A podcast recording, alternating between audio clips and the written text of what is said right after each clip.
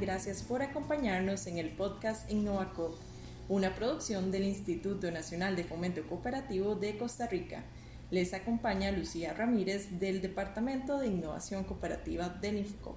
En esta oportunidad nos acompaña el gerente del área de innovación del Infocop, don Juan Carlos eh, Céspedes. Hablemos un poquito a manera introductoria sobre el tema de innovación. Ahora la innovación se habla eh, de día a día y es un tema que está muy de moda. ¿Cómo hace eh, don Juan Carlos para explicarle a la audiencia en qué consiste el tema de innovación? Gracias Lucy. Eh, efectivamente el tema de la innovación eh, lo podemos ver todos los días. muchas de las empresas incluso hoy día utilizan la fórmula o la partícula de innovación dentro de sus marcas porque ciertamente es algo que actualmente vende. Se ha vendido también el ideal de la innovación. el gobierno genera políticas públicas para la innovación, la academia desarrolla programas específicos para la innovación y todas las empresas quieren innovar, pero poco se, se reflexiona sobre el fondo y qué implica en sí un fenómeno de innovación. Para el caso de las cooperativas, eh, claramente a nosotros nos interesa generar espacios de reflexión y pensamiento crítico, eh, de manera que algo que está de moda eh, no entre de una vez y a la ligera a la corriente de pensamiento de las cooperativas eh, sabemos bien que las cooperativas como, empresas de carácter asociativo distan en algunas cosas de las empresas de capital.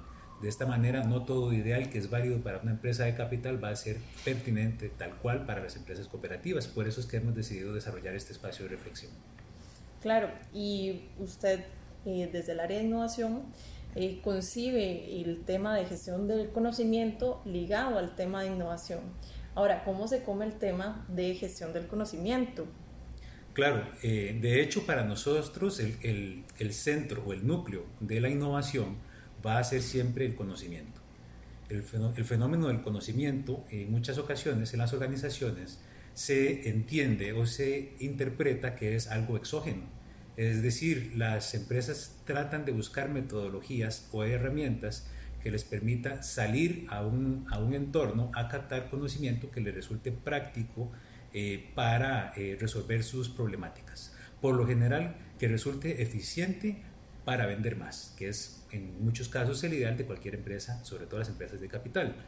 Eh, nosotros ahí generamos una primera interrogante y es si el conocimiento como fenómeno es algo exógeno a las cooperativas o a las organizaciones o es algo también endógeno podríamos optar incluso por pensar que tiene las dos características. Hay conocimiento que está afuera y como tal podemos salir a buscarlo y utilizar algún tipo de metodología, pero también hay mucho conocimiento que está dentro de las organizaciones. De ahí entonces que eh, los modelos de gestión del conocimiento lo que busquen es explotar el conocimiento que está dentro de la organización y poder explotarlo sobre todo en función de compartirlo y eh, ponerlo al alcance, a la disposición de los demás miembros de la organización para generar los cambios que se quieren. En este sentido, eh, nosotros adentramos en el tema del conocimiento en términos de cómo se produce el conocimiento, cómo se genera, eh, cómo se administra y también cuál significado tiene, qué significado tiene dentro de la organización y también para qué se utiliza. Cuando hablamos de los significados, sobre todo, es porque nosotros entendemos que el conocimiento es un conjunto de representaciones sociales y esas representaciones siempre van a tener un contexto. De esta manera eh, podríamos entender que el conocimiento que es válido o pertinente para una organización no necesariamente va a ser también válido y pertinente para otra organización, sobre todo si estamos trabajando desde las diferencias eh, sustanciales que caracterizan a una empresa cooperativa. Usted hablaba eh, del tema de valor, del conocimiento ligado al valor, pero ¿cómo se maneja, qué clase de valor entiende y quiere transmitir el área de innovación. Eh, usualmente se habla de valor en términos eh, eh, mercantiles. Sí, vamos a ver, ahí es donde viene una de las principales áreas de reflexión sobre la innovación. recientemente tuvimos, el año pasado, en noviembre del año 2019, tuvimos un espacio de reflexión sobre el tema de la gestión de la biodiversidad. Por ejemplo, ahí se comentaba eh, sobre el tema del uso de los bioles en las empresas agroindustriales. ¿Qué son los, los bioles en primer lugar? los bioles básicamente son productos eh, derivados de la misma producción de la, de la finca. se toma la materia orgánica, eh, se procesa, se descompone, se utilizan algunas levaduras para el proceso de descomposición de los, de los, de los residuos y después los caldos que salen de eso se utilizan atomizándolo en las, en, en, las hojas de las plantas o algunos otros eh, derivados también se utilizan en las raíces. Eh, esto es algo completamente natural y los rendimientos que están encontrando eh, las organizaciones por el uso de los bioles supera por mucho el uso de los fertilizantes tradicionales. este ejemplo lo pongo rápidamente porque en algún momento de la historia los fertilizantes fueron una innovación y nadie negaba en su momento que eran una innovación. Eh, pero hoy día, por el tema de la saturación de los suelos, por el uso de los, de los fertilizantes sintéticos, eh, el daño y el impacto ambiental que tienen, pues se ha ido buscando otras alternativas y resulta que hoy la alternativa es volver a lo que antes se hacía de, de entrada. Es como si fuera una contra-innovación. Lo que en algún momento fue una innovación, hoy ya no lo es. Hoy lo que sí es una innovación es lo que en ese momento ya no era una innovación. Entonces ese efecto cíclico o circunstancial que tienen los cambios o la aplicación en este caso de una tecnología siempre va a ser como relativo. De ahí entonces que cuando hablamos del valor y la producción de valor o la generación de valor para las organizaciones va a estar muy en función de esos fines ulteriores que tienen. En el caso de las cooperativas, eh, sabemos bien que tienen un fin más allá de lo que es la venta, la producción o la venta de los productos. Una cooperativa de café, para poner un ejemplo, claramente siempre va a optar por vender bien y más café de sus asociados. Pero ese no va a ser el único fin de la organización. Siempre va a estar de por medio cómo se mantiene y cómo es sostenible la actividad económica de sus asociados en las mejores condiciones posibles en términos ambientales, sociales y económicas. Esa es la idea básicamente del valor. ¿Cómo concibe el sistema cooperativo, ahorita que nos está entrando en, ese aspecto, la gestión del conocimiento? Porque eh, las, cooperativas y tanto el conocimiento son eh, procesos muy complejos. ¿Cómo construyen las cooperativas el, conocimiento? Claro, eh, tal vez lo primero de entender en términos de la complejidad, bueno, hay un autor especialmente, Edgar Morin, que habla sobre el pensamiento complejo. Hay sistemas, las cooperativas las podemos entender como sistemas, que gozan de gran complejidad. Eh, vamos a ver las problemáticas de una organización tradicional de corte mercantil o una empresa de capital pueden ser mucho más sencillas, eh, no por variables de mercado, sino por variables de organización, eh, que en este caso se diferencia mucho las cooperativas. Una cooperativa está siempre arraigada a una, a una noción de territorio, eh, tienen una base democrática, están amparadas a una serie de principios y valores, es decir, tienen todo un marco axiológico complejo, y eso hace que la organización como tal eh, sea mucho más compleja que muchas otras. Desde esta complejidad entonces el conocimiento no se puede eh, abordar a la ligera. Básicamente cualquier organización que piense en el conocimiento como algo estático ya va a estar en dificultades una cooperativa, desde el arraigo que tiene con el territorio y desde su base democrática, debe tener especial capacidad de optar por esquemas de flexibilidad en lo que es la gestión del conocimiento. Ese conocimiento eh, tiene muchas aristas y va a impactar siempre esos eh, componentes sociales, económicos, ambientales, culturales en los que están inmersos eh, las cooperativas desde su naturaleza de arraigo territorial. Claro, porque está ligado el tema a la generación de valor propiamente, ¿verdad? Ya las cooperativas eh, producen y son de impacto para la sociedad, pero las innovaciones no pueden ser entendidas solamente desde la parte tecnológica, por ejemplo. Es lo que usted nos comentaba, de que además es un conocimiento que es endógeno y que tiene sus particularidades en el sistema cooperativo. Sobre mm, el tema de cómo puede la innovación eh, ligarse con, las cooperativas. Eh, ¿Qué pueden hacer estas empresas y cómo puede hacer el Infocop para generar esos procesos de gestión del conocimiento? Claro, eh, bueno, de lo primero que mencionó Lucy, hay una intención clara de nuestra parte de superar esa visión tecnócrata y utilitarista del conocimiento y por ende también de la innovación. Eh, cuando hablo de algo tecnócrata, eh, me refiero a específicamente los espacios o los momentos en los cuales una organización opta por la creación de un bien, de un producto o de un servicio, eh, pensando solamente en la posibilidad de que sea vendible, que sea mercadeable. de ahí entonces que el conocimiento o la innovación que tenga un fin meramente utilitarista y está pensado el utilitarismo en función de un rédito específico, va a estar muy limitado para responder a las necesidades de las cooperativas. ¿Por qué? Porque nuevamente hacemos referencia a la complejidad de las cooperativas. No puede reducirse solamente a eficiencia en términos eh, financieros o en términos eh, de mercado. Eh, el conocimiento y la innovación en las cooperativas tiene que separarse de esa visión utilitarista y alcanzar una, una visión más holística o integral. Cuando digo integral o holística, me refiero a una visión que logre que la innovación genere cambios destinados a mejorar las circunstancias, las condiciones de vida de las personas que están eh, agremiadas o asociadas en las cooperativas. La otra pregunta que hace Lucy ¿Qué pueden hacer entonces las cooperativas y a la vez que puede hacer Infocop en el marco de estas inquietudes?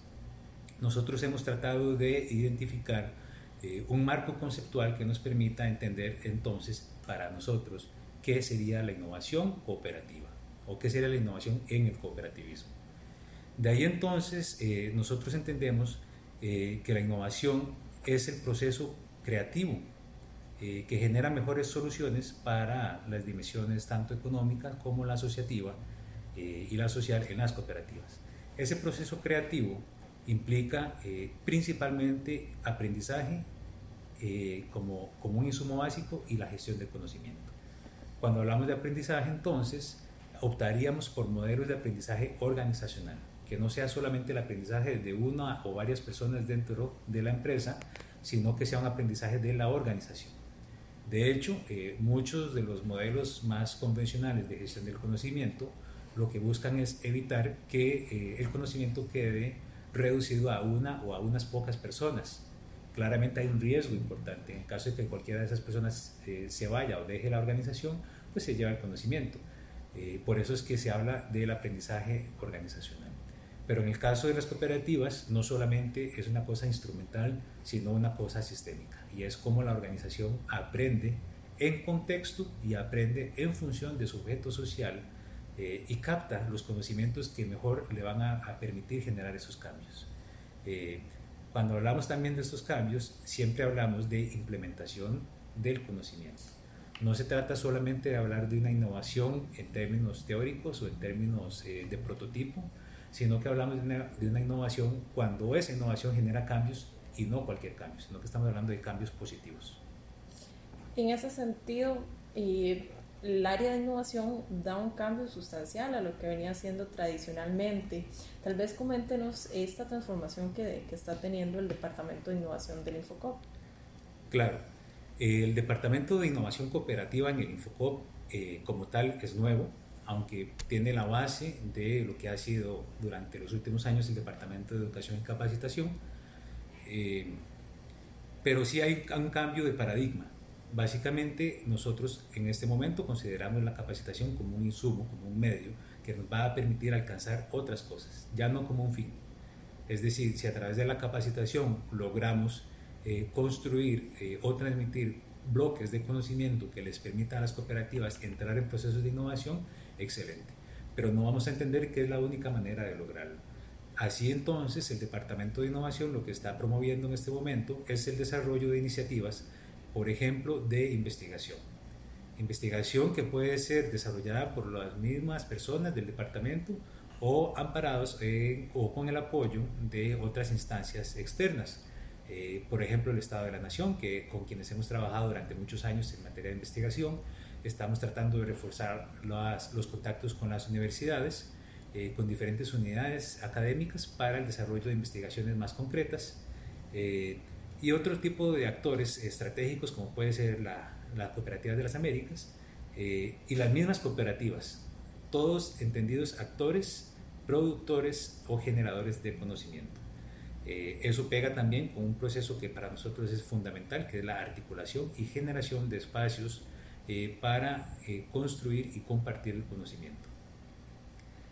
lo otro tiene que ver también con la posibilidad de desarrollar metodologías específicas para que las cooperativas como organizaciones logren desarrollar todo el instrumental necesario para que puedan eventualmente gestionar el conocimiento. Hay acciones más específicas, una de ellas, tal vez la más relevante en este momento en cuanto a las iniciativas que estamos tratando de impulsar, es generar capacitaciones específicas que traten de eh, fortalecer la capacidad de innovación en las cooperativas. Actualmente estamos en proceso de negociación para atraer a Costa Rica el diplomado de innovación de la Universidad Católica de Chile, eh, que lo trataríamos de hacer en conjunto eh, con la universidad y otros actores estratégicos incluyendo el Banco Interamericano de Desarrollo, eh, con la intención de traer eh, un cuerpo de conocimiento muy desarrollado y muy amplio propio de un país como Chile, eh, que se ha caracterizado durante los últimos años por contar con un ecosistema de innovación muy complejo, muy desarrollado. claramente a nosotros nos importa muchísimo traer la capacidad instalada de un centro educativo como es la Universidad Católica de Chile, que está ranqueada entre las primeras, si no la primera universidad en Latinoamérica, eh, con todo el entorno que decía favorable del entorno de, de, innovación del país como tal. Eh, contamos y confiamos mucho en esa experticia, pero siempre adaptado a la realidad de las cooperativas nuestras. Eh, de ahí que el esfuerzo conjunto nos va a permitir a nosotros desde el Infocop incidir temáticamente para que nuevamente no se entienda la innovación como esa cosa utilitarista, sino eh, que sea la innovación una verdadera manera de alcanzar los objetivos sociales y económicos de las cooperativas. Sí, me, me parece un giro muy interesante porque es totalmente una dinámica muy diferente a cómo se ha venido trabajando esta área. Esperemos que sea de gran provecho para las cooperativas y bueno, pues nos queda la, la, deuda de contarles al, público sobre este proyecto y otros proyectos más que, que va a estar desarrollando el área de innovación. Para que ustedes eh, nos sigan, además tendremos un próximo programa eh, semanalmente y eh, por favor acompáñenos aquí a través del podcast de InnovaCop. Que se abraza y se cultiva, que se funde como un verso de unidad cooperativa. Innova el mundo.